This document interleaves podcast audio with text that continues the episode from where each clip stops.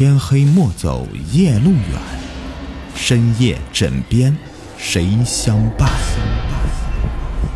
欢迎收听《灵异鬼事》，本节目由喜马拉雅独家播出。鬼屋侦探，保家园从小的梦想就是当一名侦探，不过他没有当上侦探，反倒是当上了一名流浪汉。可是他的心里依旧是渴望着有一天可以当上一名侦探。这一天，保家园迷路了。正当他想着晚上该去哪里过夜的时候，他看到山上有一栋古老的别墅。他心里面想着，如果幸运的话，那么自己也许就可以在别墅里找到那么一席之地。于是，他就一步一步的往别墅走去。一个老人家带着一个小女孩跪在一栋古老的别墅门外，痛哭流涕的烧着元宝纸钱。保家园就满心好奇的走过去，疑惑的问道。哎老人家，这么晚了，你怎么还带着孩子在这里烧纸呢？老人头也没抬，语气伤痛的说：“一年前呢，村里几个年轻人和我儿子打赌说，如果我儿子敢在这里睡一晚的话，那么他们每人都输一百块钱给我儿子。我儿子。”是村里面出了名的胆大呀，所以他就来这里住了一晚上，结果就再也没有回去了。保家园疑惑的问道：“老人家，这栋别墅怎么了呀？”老人家没有直接回答保家园的话，而是用手指指了指远处，对保家园说：“只要翻过对面那座山。”就可以看到他们的村里，老人家热情的邀请保家园去他家里过夜。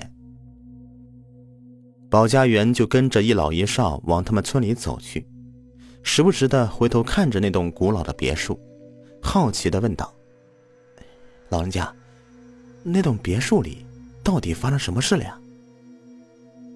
老人叹了一口气，说道：“年轻人呐。”你是外地来的，你不知道啊？那里是我们远近闻名的鬼屋啊！鬼屋？保家园好笑的重复道。他觉得老人虽是热情，可是就是太迷信了点不过老人没有在乎保家园话语里的调笑，而是满脸恐惧的说道：“哎呀，在二十世纪六十年代的时候。”有个年轻的酒吧女郎，韩嫣，爱上了一个蓝眼睛、黄头发的外国小伙子。她花光了自己所有的积蓄，买下这栋古屋。老人家用手抹了抹自己眼角的泪水，继续说道：“那韩嫣呐，也是一个可怜的姑娘啊。他们俩就像是夫妻一样的住在这古屋里。可是啊。”还不到两年，那个蓝眼睛、黄头发的外国小伙子就抛弃了那怀孕的韩嫣，独自回国去了。没多久，韩嫣就因为没有人接生，她就这样的生产中因疼痛而死去了。那鬼呢？听了半天还没有听到重点的保家园好奇的问道：“哎呀！”听到保家园心急的问道，老人家长叹了一口气，语气略带恐慌的说道：“那韩岩死后啊，就经常有人在他的房子四周听到有婴儿的哭声和一个女人哄孩子的声音，所以大家都说这韩岩死后一腔怨气都郁积在屋里，所以呀，这古屋就成了远近闻名的鬼屋了。”那您的儿子是怎么死的呢？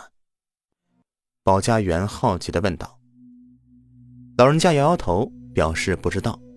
保家园有点不解，又有点生气的问道：“你怎么会不知道呢？”老人家没有回答，反倒是他身边的小女孩流着泪说道：“我爸爸被鬼给吃了，他一进鬼屋就回不来了。他回不来，妈妈也跑了，家里就剩下我和爷爷了。”保家园听了小女孩的话，他内心的侦探梦又被勾了出来。他凭着自己的推理，觉得小女孩的妈妈是最有可能杀了自己的丈夫。他认为有可能是小女孩的妈妈和人相好，所以才设计杀害了她丈夫，再和情人一起跑了。老人家听到小女孩的话，流着泪对小女孩说道：“春儿，你妈妈没有跑，你妈妈。”是去鬼屋里面找你爸爸，可是再也没有出来了。老人家转头用袖子抹了抹眼泪，对保家园说道：“当时我儿媳妇拼命的阻止我儿子去鬼屋过夜，可是我儿子不听，他执意要去，我们根本就阻止不了。第二天，我们看我儿子没有回来，我儿媳妇。”就把孩子交给我，她一个人去鬼屋去找了，可是再也没有出来过了。保家园听了老人的话，更觉得老人的儿媳可疑了。看着老人和小女孩憔悴的身影，他突然觉得自己有义务要帮助这一老一少找出真相来，更加可以圆了自己的侦探梦。于是他连招呼也没有和老人打，就往回向老人说的。那栋鬼屋里跑去，一跑进鬼屋，保家园就觉得冷，刺骨的冷。鬼屋外面夕阳西斜，四周还算明亮，可是鬼屋里面却是伸手不见五指。他拿出了背包里的手电，向四周照了照。他突然听到一个女人在优雅的唱着歌，哄着孩子睡觉。歌声很小，可是就像是在保家园的耳边响起似的。保家园在自己的四周看了看，根本就没有看到人，于是他继续往前走去。咔嚓，保家园停了下来，他的心里开始有一丝害怕了。因为他刚才还用手电照过，地上什么都没有，可是他现在却听到自己踩碎东西的声音。他深吸一口气，拿着手电往地上照去的时候，他看到那地上躺着两具白骨，他踩断了其中一具尸体的手臂。他第一次知道害怕，他惊得大叫一声，就把手里的手电筒给扔了。他拼命的往外面跑去。保家园越跑越感觉到不对劲儿了，他进来的时候没走几步路，可是现在他却怎么都跑不到大门处了。一直不相信鬼神的保家园开始害怕了，他觉得这屋里面真的有鬼。保家园不知道跑了多久，也不知道摔了多少跤，可是哄孩子的歌声却始终响在他耳边。他觉得自己实在是无法往前跑了，他弯着身子，把双手搭在双腿上，大口大口的喘息着。他突然看到一个长发披肩的女人的背影，女人的手放在身前，似乎是在抱着什么东西。保家园觉得奇怪，因为四周那么黑，他什么也看不见，可是现在却看到一个女人的背影。他觉得是自己出现幻觉了，用手揉揉眼睛，可是女人依旧在原处。他害怕的转过头去。他突然发觉，整个屋子里都是那个女人的身影。他害怕了，他真的害怕了。